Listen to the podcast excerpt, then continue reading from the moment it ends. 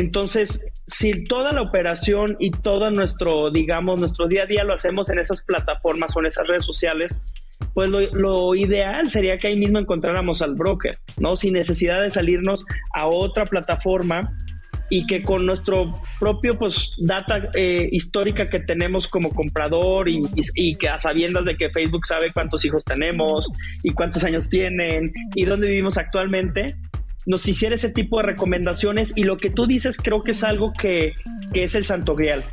El día que alguien logre certificar corredores de manera automatizada, profesionales en México, creo que ahí está pues un unicornio, ¿no? Potencial.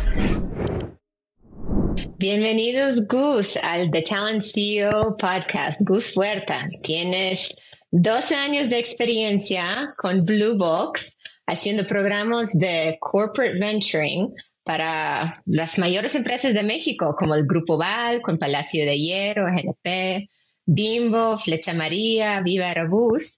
Y más recientemente también te uniste a un fondo de venture capital que se llama View Capital, que se enfoca mucho en real estate tech. Cuéntame cómo ha sido tu experiencia en corporate venturing, ahora como inversionista en venture capital y qué es lo que te motivó a hacer este cambio o bueno, esta edición a tus roles y responsabilidades. Bueno, primero gracias por la invitación, Vera. Eh, sin duda eh, eres una mujer que siempre nos ha inspirado desde el primer momento que, empezamos a colaborar contigo eh, en, desde que fundaste Apple y bueno, tu trayectoria habla por ti misma.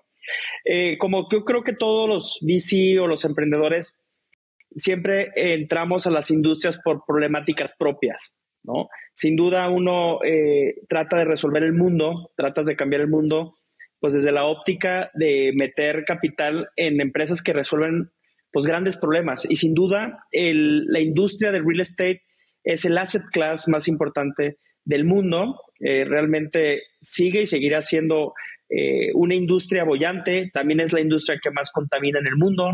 Ese es un dato que pocas personas saben, pero es mucho más contaminante eh, en la industria del real estate que muchas otras. Y es una industria que, pues desde la época de los egipcios no se ha movido se construye igual, se comercializa igual, se entrega igual, te cambias de casa igual, a pesar de que es, desde mi punto de vista, el ser humano tiene tres momentos culmen en su vida y sin duda el, ver dónde vas a vivir o comprar una casa es una de las, de las tomas de decisiones más importantes de tu vida, ¿no? Y no puede ser que hoy en pleno 2023 eh, el, el, poder comprar una casa sea igual que 1980 o 1990 y no haya cambiado absolutamente nada a pesar de los avances tecnológicos que tenemos. Pues justo el sector de bienes raíces es lo, que me trajo a México. Justo llegué hace exactamente 10 años para fundar la Moody. Ah, es un sitio de clasificados de bienes raíces en línea. llegué en 2013 para lanzarlo en México, luego expandirlo a Colombia, Perú y en este entonces, pues uno de los problemas es que ni siquiera había un inventario actualizado de qué estaba en el mercado.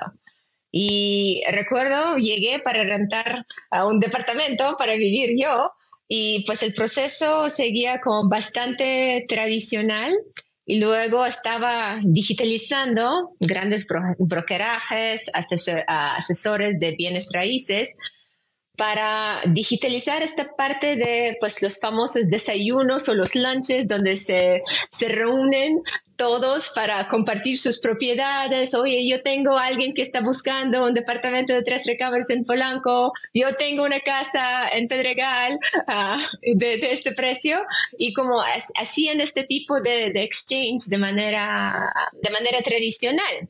Y justo lo que estamos construyendo en este entonces en la Moody es un sitio donde un consumidor podría entrar, podría ver las, las, propiedades y luego pues ser asesorado en la compra, en la renta. Pero luego salí en 2016 para enfocarme mucho en la digitalización del reclutamiento y gestión de talento con Apple. Pero cuéntame, ¿qué, qué ha cambiado desde que yo salí? Nada, eh, lo dejaste exactamente igual creo que eh, en la época de los 2000 donde hubo mucha bonanza y mucha eh, empuje con los, las plataformas, los marketplaces, donde tú encuentras una casa, creo que hubo un gran avance. La Moody sin duda es un referente de cómo las personas podemos buscar un inmueble.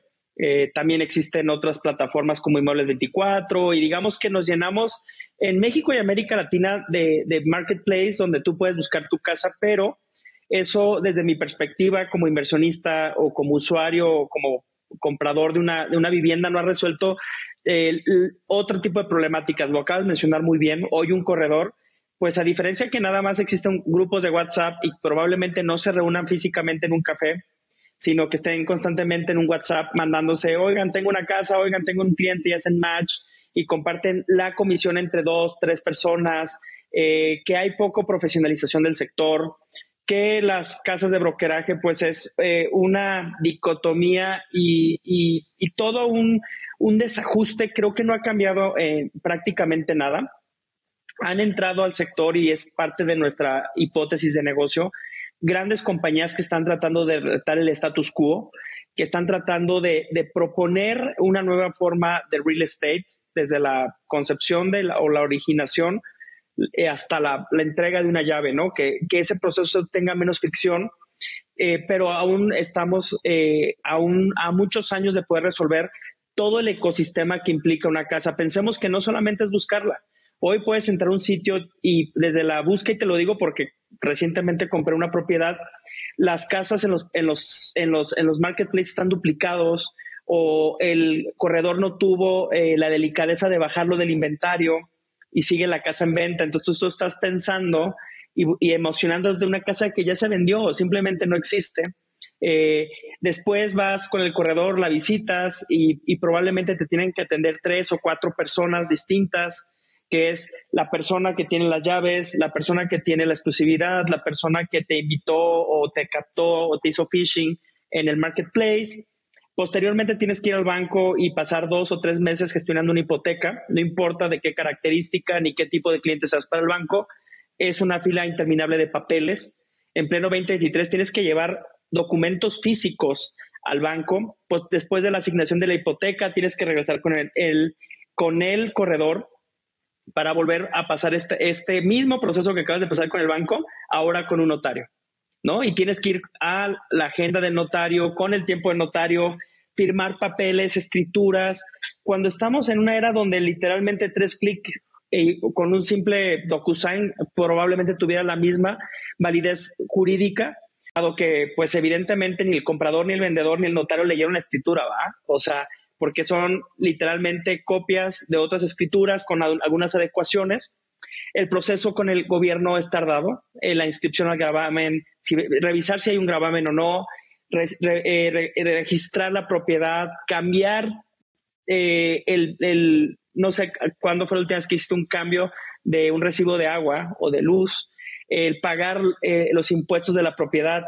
Entonces, eh, para mí es algo que a mí de alguna manera soy muy optimista pensar, pero es, es una industria que está por cambiar completamente, que está lleno de poca formalidad y propiamente muy, muy poca digitalización, a pasar a poder hacer con, sobre todo, la inteligencia artificial, procesos más expeditos y que eso te permita pues tener una experiencia magnífica de, una compra que, insisto, que probablemente sea la compra más importante que realices como ser humano y al menos para el latinoamericano es una compra muy, muy emocional, es una, compra que tiene un peso muy importante en nuestras vidas.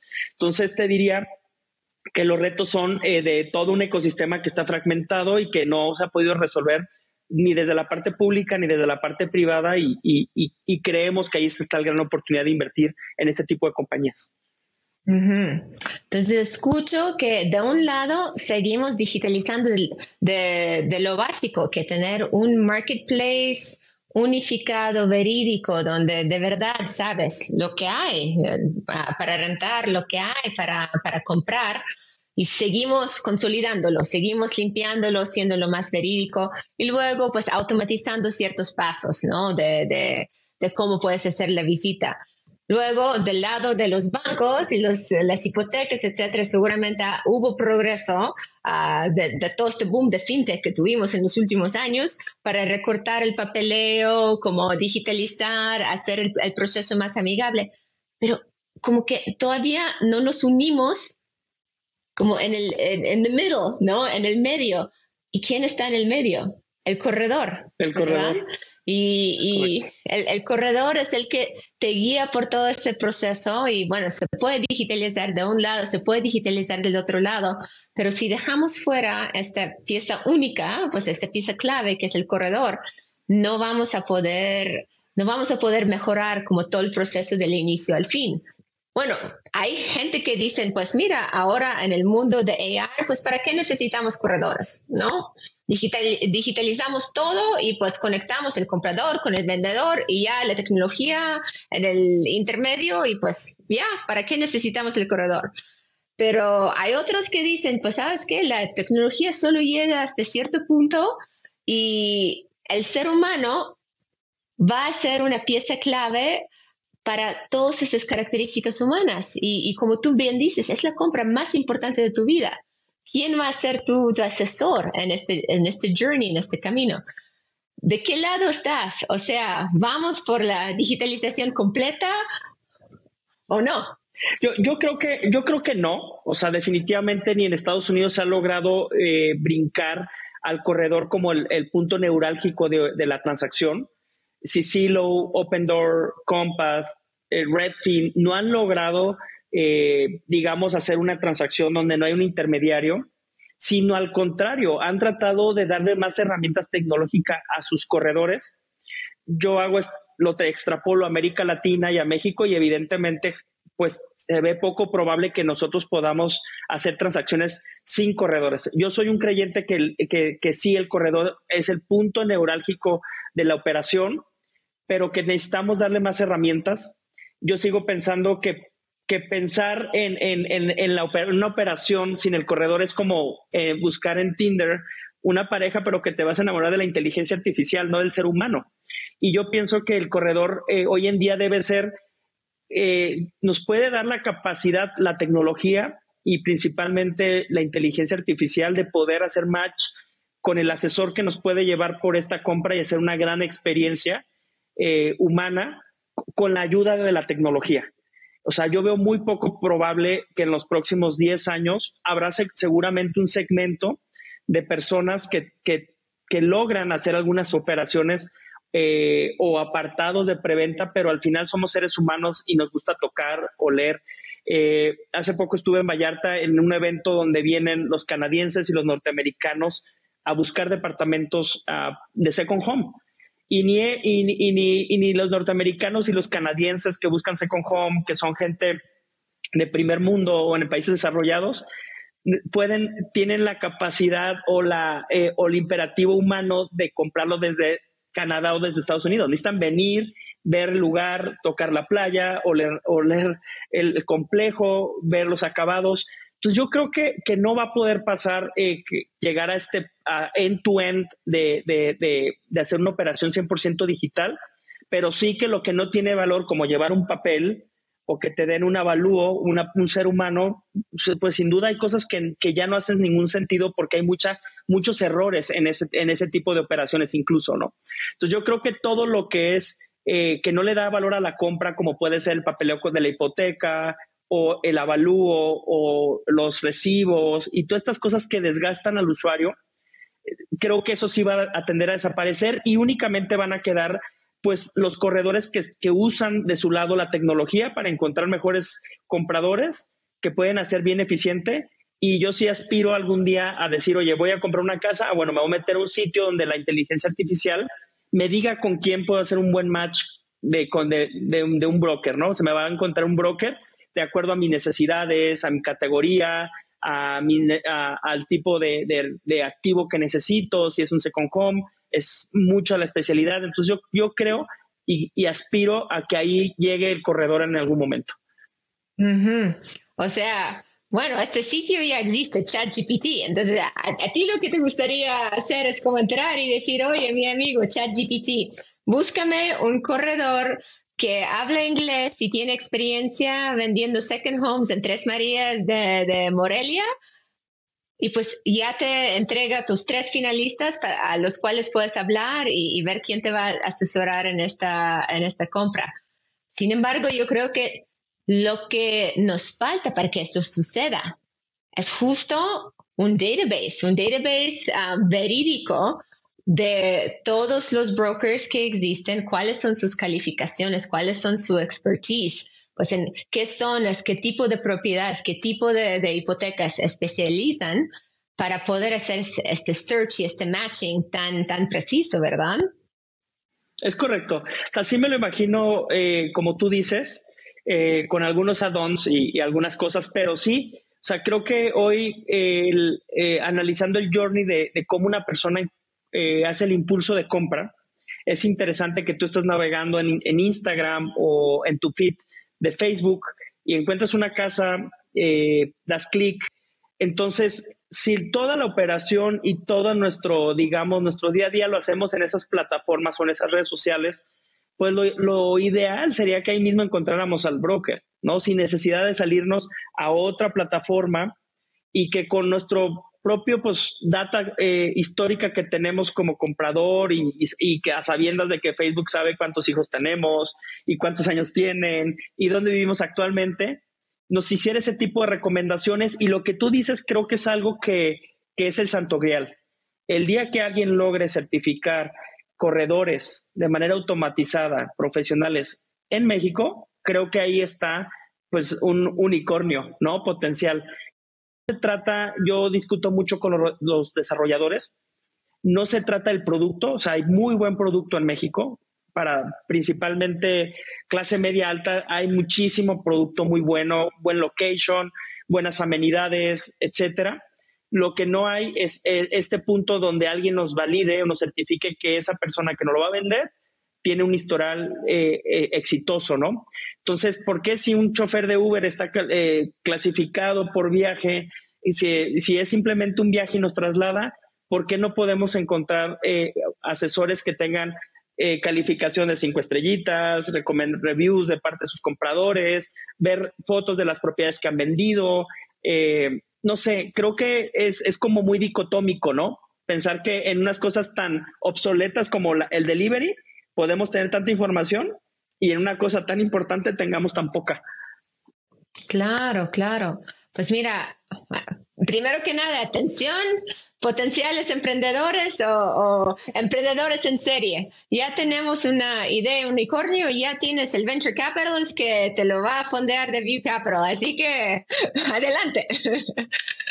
Pero lo que, lo que tú dices sí tiene todo el sentido del mundo de, y no solamente para los corredores, para cualquier persona en cualquier trabajo. ¿Cómo se puede tener una historia laboral que es objetiva, y, no depende de pues algunas recomendaciones subjetivas de tu patrón, etcétera, ¿no? Pero algo objetivo como las calificaciones de los viajes de Uber, ¿no? Y pues las calificaciones de todas tus transacciones de compra-venta como corredor. Pero eso se puede aplicar a cualquier industria, ¿verdad? Y a cualquier trabajo.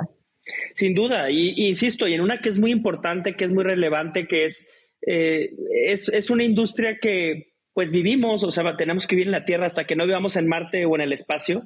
Es una industria que es bien, bien, peculiar y bien importante. Eh, y, eso, o sea, creo que no se trata, y lo están tratando de abordar las asociaciones de corredores eh, inmobiliarios desde una óptica más gremial, y creo que ahí no está la solución. Creo que es un buen eh, paso, pero yo no creo que la solución sea que tenga el sellito de X o Y asociación de asesores inmobiliarios. Es que es, lo que es únicamente la validación de lo que tú has hecho y que lo valida la tecnología, no lo valida un ser humano. Y no vas a un cursito de seis horas y te ponen un sellito que también no sirve ni tiene ninguna especie de categoría de ni de blockchain donde también puedas mostrárselo al usuario. O sea, creo que creo que hay cosas que, tienen que cambiar rápidamente y van a cambiar con la tecnología. Y sin duda el eh, ChatGPT, eh, las versiones, la 4 y la que venga la 5 y la 6, van a ayudar, pero, pero al final del día es para ayudar al ser humano a ser más eficiente. Y, yo estoy, yo soy un convencido de que empresas como Apple, que ayudan a hacer una contratación bien eficiente en industrias que son de alta complejidad, pues también que hay una oportunidad de que las, eh, las casas de corredores Century 21, Readmax y todas estas pues también tengan un proceso de, reclutamiento, igual como lo podría hacer un, cine o como igual como lo puede hacer un OXO, pues donde tienes la información y la trazabilidad de, de dónde viene la persona. Y recordar que, bueno, el, el brokeraje hoy en México no hay una, no hay una especie de límite para poder entrar cualquier persona. Tú y yo hoy mismo podemos hacer una casa de brokeraje. Entonces, también eso es bien importante para temas de seguridad, temas de certidumbre jurídica, temas de pues de liabilities que existen en las operaciones porque bueno, existe mucho fraude, o sea, pensar que no vivimos con incertidumbre, incertidumbre jurídica en México, eh, pues sería una locura, ¿no? Y, creo que yo soy un, un, creyente de que lo que en países en vías de desarrollo da o genera este, certeza jurídica somos las empresas de tecnología. Muy bien, pues cuando encuentres este emprendedor estrella y lo fondeas, cuenta con todo el apoyo de Apple para hacer este algoritmo y ayudarles a seleccionar, a onboardear y gestionar los mejores, los mejores corredores certificados. Pero tomando un paso atrás, a ver, estamos hablando de cómo podemos ser a, un, ser un ser humano más eficiente con tecnología. Trabajaste con decenas de corporativos grandes en sus programas de corporate venturing en, tus 12 años de Blue Box. ¿Qué porcentaje de, los proyectos, de, los ventures que hiciste, del corporate venture programs, se enfocaron en la parte del talento? ¿Y qué porcentaje en otras cosas? O sea, yo creo que cada vez que nos sentamos con un corporativo, sin duda el primer eslabón que quieren resolver es la parte humana, ¿no? El talento o el ser humano visto eh, desde todas sus aristas eh, quieren resolver todo, ¿no? Eh, el problema es que para hacer estos cambios en esta, pues un cambio de mentalidad muy profundo por parte de los niveles más altos de la organización. Y no solamente, y tú te he escuchado decirlo muchas veces, no solamente es entusiasta de la innovación, que hace ruido y que mueve algunas eh, tuercas o algunos botones, sino se necesita un cambio de management eh, profundo de poder entender todos estos cambios. Y en mi historia, eh, atendiendo y asesorando a grandes empresas, siempre es recurrente, ¿no? Oye, ¿cómo contratamos mejor? ¿Cómo retenemos mejor? ¿Cómo podemos tener, dejar de recibir literalmente en grandes empresas? Es lamentable o todavía curioso que te lleguen solicitudes a mano, ¿no? De estas que te venden en la papelería.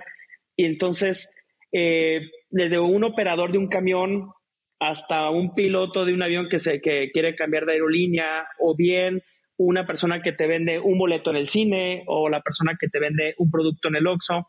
Son cientos y millones de personas y de, de trabajadores que tienen que también tener este proceso manual donde pues prácticamente nadie gana porque, insisto, esa información que se llenó esa vez se va a perder una y otra vez que cada vez que un colaborador se pierda. Entonces, dicho lo anterior, no hay una sola empresa que lo tenga en el top of mind. Es decir, lo más importante es el recurso humano, eh, empezando por el reclutamiento, pero de ahí viene, eh, pues, la, la, operación siempre gana, ¿no? Y, y en México y, y en la América Latina, desafortunadamente, los corporativos tratan de resolver las problemáticas operativas contratando más gente en lugar de tener una transformación digital profunda y a resolverlo con tecnología es, no, no, no, eh, si ya necesitamos contratar para una apertura X cantidad de gente, pues manda más gente a contratar, ¿no? Y se, y se vuelve un círculo vicioso que nunca eh, lo puedes transformar y hacer un círculo, pues, pues realmente de valor para la organización. Eh, y terminan siendo, pues, áreas que deberían de brillar mucho y se vuelven incluso muy opacas.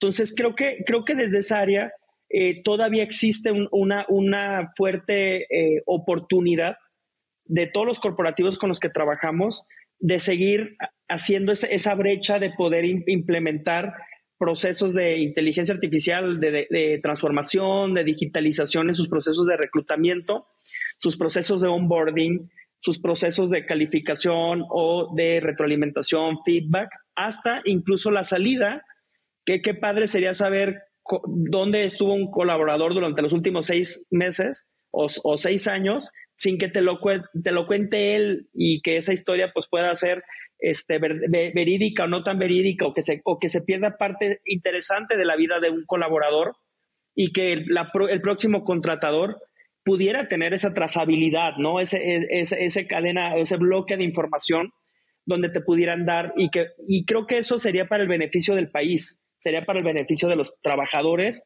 poder también este, tenerlo. Yo creo que ha habido empresas que lo hacen excelentemente bien, o sea, creo que sin duda FEMSA es una empresa que, que siempre está apostando mucho en, en, en esa en ese tratar de llegar ahí. Bev, una empresa también global, está tratando y ha tratado de una u otra manera tener procesos más claros con el talento humano. Bimbo, uno de nuestros grandes socios y aliados, pues una, empresa que aunque vende pan, su obsesión es hacia el ser humano. Entonces sí, sin duda es un one thing pensar cómo le hacemos más fácil a todo el mundo eh, estos procesos, ¿no? Y ahí es donde, pues, cada uno con su mística, con su industria, con sus dificultades, no es lo mismo contratar a un distribuidor o una persona que distribuye pan, a un cajero de un Oxxo, a una persona que vende cerveza en un modelorama o una persona que vende un ticket eh, afuera del Cinepolis. Cada uno tiene una, una cierta complejidad de industria y bueno, después de la industria han pasado diferentes baches cada uno de ellos, ¿no? y eso también ha hecho replantearse una nueva agenda y una nueva estrategia de cómo van a ser sus colaboradores en el futuro. Y es muy interesante lo que dices. Bueno, encuentres un, corporativo. El corporativo dice, ok, aquí está el presupuesto para un programa de, Corporate Venture Capital. Y empiezas con una búsqueda de ideas. Y te vienen muchas ideas que tienen que ver con el tema de talento, como queremos mejorar esto, necesitamos mejorar esto en el, talento. Pero luego en el proceso de evaluar qué es viable, qué es viable, pues esas grandes ideas acaban muriendo porque son demasiado complejas a, implementar, porque cuando estás intentando cambiar algo, pues en, en, un proceso que está hecho por seres humanos, pues tienes que cambiar todo, tienes que cambiar todos tus procesos, todos tus work streams, tienes que hacer change management. Y es mucho más fácil lanzar como algún nuevo producto digital o alguna nueva campaña o, algo, digamos, más eh, enfocado en, el consumidor, donde no tienes que cambiar a ti, a tus procesos, a, lo que estás haciendo tanto. ¿Cuáles son las otras barreras que tú ves? de por qué pues no atacamos esos grandes problemas um, evidentes y decidimos en los corporate venture programs a, hacer algunas cosas como más simples de ejecutar. Sí, yo creo, bueno, en el caso de nuestros clientes, eh, uno de los grandes retos que tenemos son con las empresas globales o transnacionales, ¿no? La burocracia es el imperativo categórica dentro de los, de los, de los, desafortunadamente, de los corporativos transnacionales, ¿no? Entonces, cuando hemos, hemos tenido grandes éxitos en los pilotos, demostrando con buena data, con buenos business case, por qué una empresa como Apple o una empresa como X o Y podría hacer un cambio profundo en, en, en la digitalización del talento humano o del reclutamiento pero a lo mejor avanzamos hasta un punto, pero resulta que después tienes que ir con el regional o con el global y luego de global el DRH está pensando en no sé qué cosa. Eh, ese creo que esa burocracia del, del, gran jugador o del gran corporativo, ese es, digamos, lo que siempre los termina matando, ¿no? Y tenemos miles de ejemplos desde Kodak hasta la fecha de hoy, pues que te puedo decir, empresas que todo el tiempo están eh, llegando y, y como que la historia era evidente de lo que iba a pasar.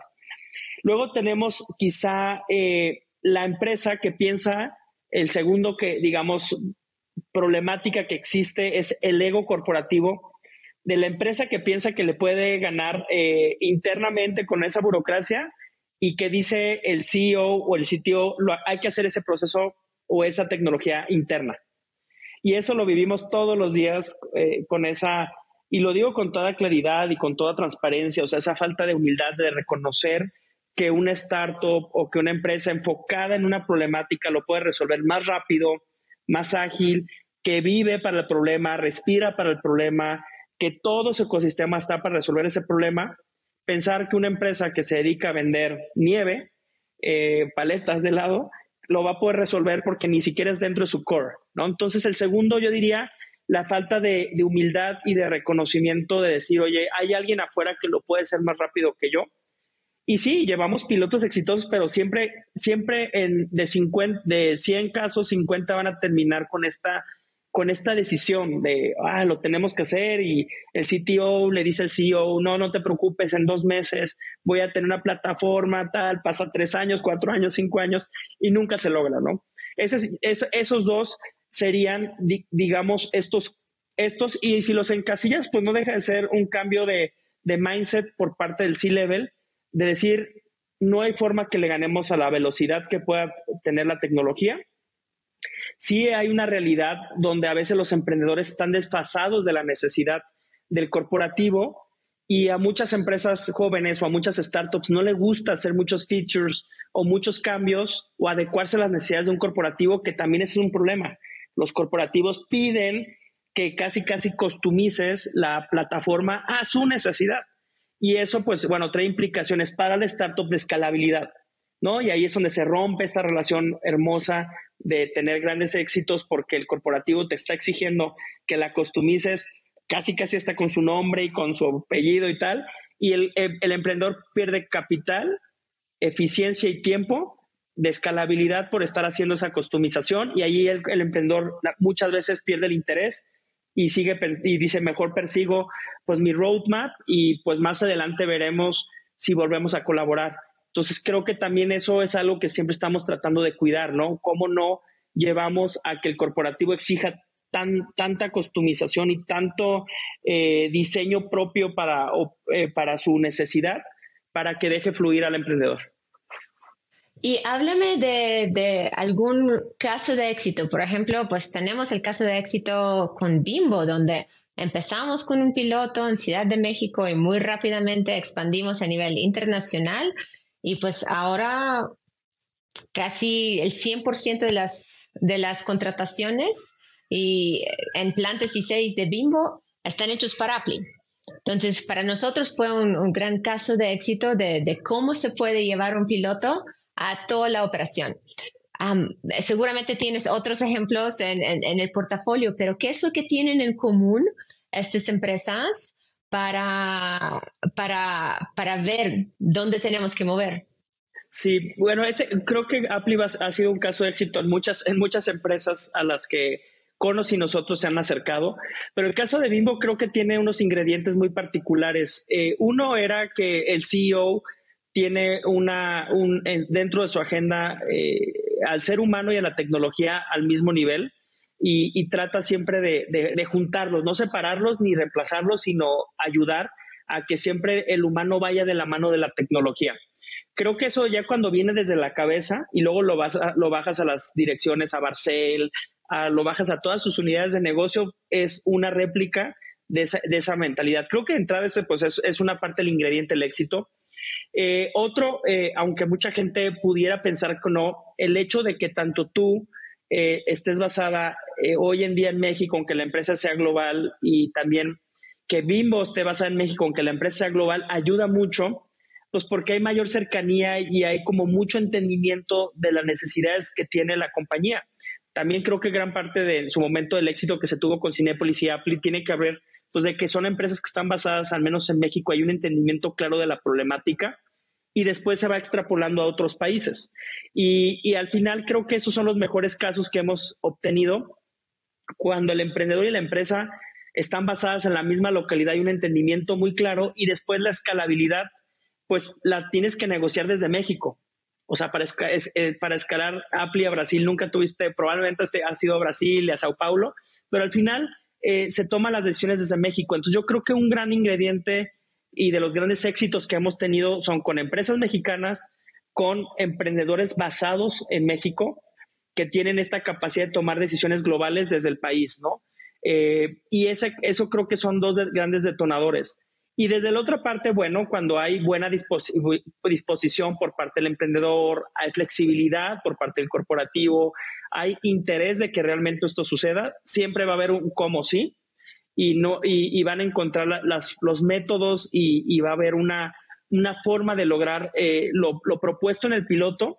Y después, pues viene eh, de esos grandes pilotos, pues al final del día eh, el entendimiento, el, el, el rapport que se toma con el directivo, la confianza de que se pueden entregar buenos resultados, pues le da más tranquilidad al gerente o al director regional o al director de país de, poder dar esos saltos cuánticos sin perder el trabajo, ¿ah?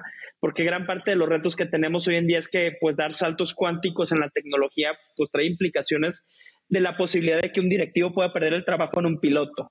Entonces, creo que, creo que por ahí viene eh, una, una parte de, de, los grandes retos que a veces tenemos de las empresas extranjeras que no entienden de la idiosincrasia pues, de los grandes corporativos mexicanos, que es muy diferente, aunque seamos latinoamericanos.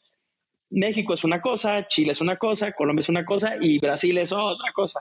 Entonces creo que por ahí ha, sido gran parte del éxito de estos casos y en particular de Apple, pues la geografía, el entendimiento, eh, el, track record del emprendedor es, también es, es, una parte ahí importante, pues porque ya traes un cierto seniority, eh, traes experiencia vendiendo B2B, entonces sabes que los tiempos son largos, sabes el tiempo que le tienes que dar para respirar al gerente, cuándo apretarlo, cuándo ir a hacer una, una, un one-on-one.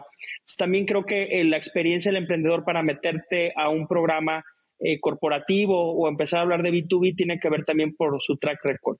Entonces creo que a grosso modo eso es lo que yo observo y que valoro mucho de empresas como Apple, ¿no? Que configuran muchas cosas, son muy rápidos en la ejecución y, por eso pues nos sentimos tan orgullosos de ustedes, Muchas gracias, Gus. Y nosotros orgullosos de, de, tenerles como inversionistas. Me gustó cómo resumiste que la iniciativa tiene que venir top-down. Si quieres transformar la gestión de talento de tu empresa, pues esto tiene que venir del CEO. La transformación digital viene del CEO.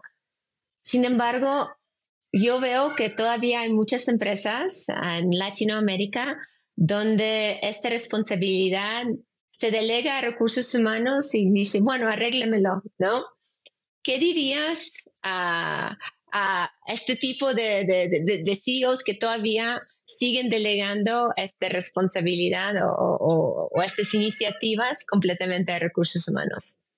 Yo creo que ese, no hay cabida en el futuro ni en el presente para ese tipo de directores generales. Digo, yo no soy nadie para poder dar esa afirmación, pero lo pienso con, todos los días, que eh, el mundo eh, se adelantó dos años o sea, todo el proceso que vimos en los últimos tres años nos han dado la razón a las personas que somos creyentes de la tecnología, de que ya no se puede tener un management tradicional eh, y que esos modelitos donde delegas lo más, el activo más importante de la compañía, que son el talento, dedicas o se lo delegas ahí a una persona y tú proponme los planes de carrera y tú encárgate y como desentenderme, creo que esos modelos están, eh, pueden ser muy fácilmente eh, colapsables. Hoy eh, la gente quiere trabajar con cercanía. Hoy las personas no hacen una distinción. Curiosamente, ayer daba una plática y hoy el ser humano, su trabajo y su vida cotidiana es una misma. Si tú hubieras tomado una foto en 1980 de, lo que era el trabajo, nuestros padres probablemente separaban de una manera muy fuerte lo que era el trabajo de lo que era su vida laboral y de, su vida familiar. Y hoy, pues tú estás trabajando y probablemente ahí están tus hijos o ahí está tu esposo o estás ah, eh, literalmente en tu casa. Entonces, el trabajo tuvo una, una disrupción y una evolución que se vuelve parte de nuestra vida cotidiana y las personas ya no quieren trabajar en empresas que no entiendan que todo, que todo es, un, es una misma caja que ya no hay diferentes cajitas. Por eso las personas no quieren trasladarse lejos, por eso las personas quieren trabajar en un lugar bonito, por eso quieren las personas eh, trabajar pegado al gimnasio, porque ya entendieron o hemos entendido, o las nuevas generaciones, que somos un todo, porque eh, se trata, queremos tener calidad de vida en el trabajo, calidad de vida, pero es un todo, queremos que nos paguen bien. Dicho lo anterior, eh, creo que la nueva generación de CEOs que está por entrar a estos niveles. Pensamos que todavía hay millennials que apenas están alcanzando posiciones de, de C-level, pero los que están por venir traen una concepción muy importante con respecto. Y si no, te diría que hoy, al menos en México, estamos en problemados, ¿no? Eh, veía una, un dato que daba 4S eh, la semana pasada en un evento donde hay 30, hay oficinas construidas en México para los próximos 30 años. Están vacías, ¿no? Entonces, eh, si es un dato que así que me dejó perturbado y friseado decir, oye, hay, y siguen haciendo oficinas, ¿verdad? tú, tú cuando dices, oye, tenemos un inventario de oficinas o de edificios llenos para 30 años, ¿cómo los vamos a llenar? ¿No? O sea, ¿quién va a ir a esas oficinas? Entonces, si no hay un cambio radical de la forma de ver las necesidades que tienen las nuevas generaciones y nada más tenemos gente grumpy, ¿no? En los corporativos, es que los millennials no entienden y no quieren trabajar y son de cristal y, y son flojos. No, es que no es que ni sean flojos ni que sean de cristal, es que simple y sencillamente entendieron o tienen una educación distinta a la que tuvimos los de los 80, los de los 70 y los de los 60. Es una generación completamente que va a valorar su trabajo en función de que le dé identidad, de, en función de que le dé calidad de vida, en función de que haga relaciones profundas eh, dentro del trabajo, eh, que le dé visibilidad. O sea, hoy una empresa en día, si no te da visibilidad en sus redes sociales o, o te hace parte, digamos, de su, de su marca, pues los, em, los emprendedores empiezan como a alejar y se cambian fácilmente. Entonces yo creo que estamos a punto de sufrir una disrupción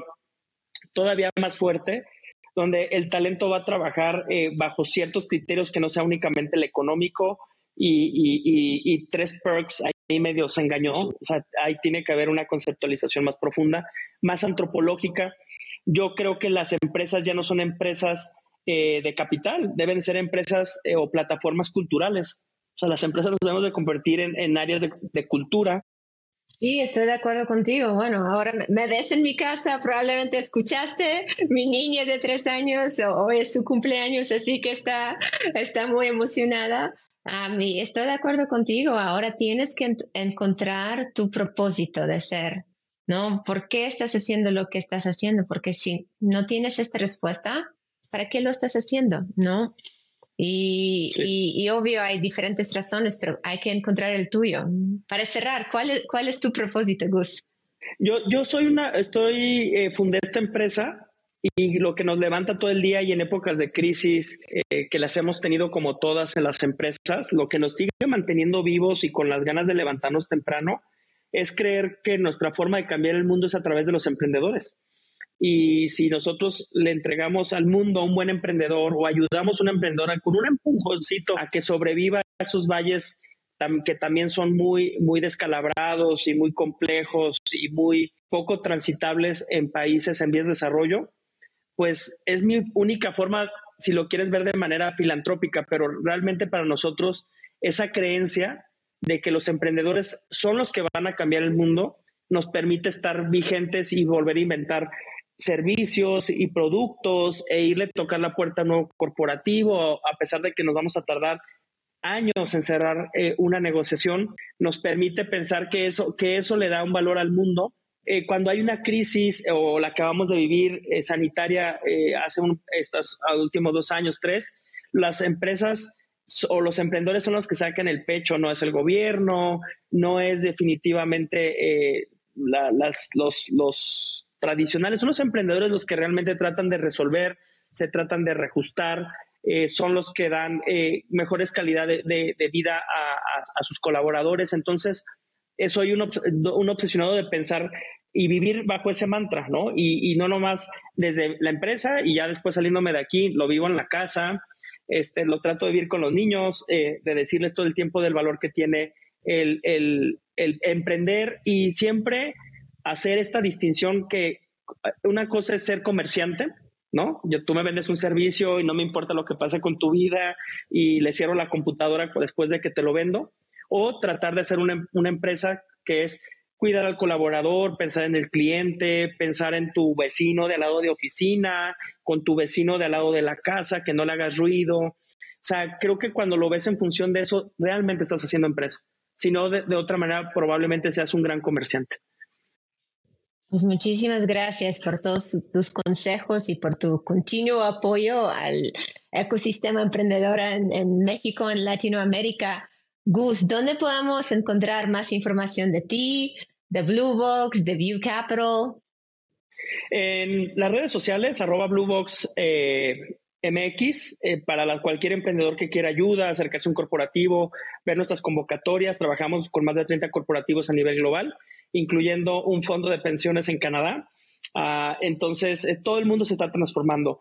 del lado de, View Capital, igual View VC o mi correo gustavo arroba viewcapital.vc también ahí estamos eh, escuchando todo el ecosistema de Property Technology, Real Estate Technology y con mis redes sociales eh, Gus Huerta B, V. Entonces ahí estamos 24/7 para poder escucharlos, eh, tratar de, de, ser partícipes de su historia como emprendedores. Súper, muchísimas gracias. Te estaremos buscando, especialmente a esos emprendedores que van por el unicornio en real estate. Muchas gracias, Vera, y, recordarte eh, que eres una gran mujer, que te admiramos mucho, no solamente por la emprendedora y lo que has logrado, sino tu rol como madre, tu rol como esposa, eh, tu rol como hija. Eres una, una, mujer muy completa y que nos inspira mucho eh, a, nosotros para seguir buscando ese tipo de perfil y, independientemente de lo que están haciendo. Entonces, recordarte lo, este, lo grandiosa que eres. Ay, muchas gracias, muchas gracias. Gracias por escuchar The Talent CEO con Vera Makarov. Si compartes la misión de elevar las conversaciones sobre talento, síguenos y comparte para que más personas como tú descubran este podcast.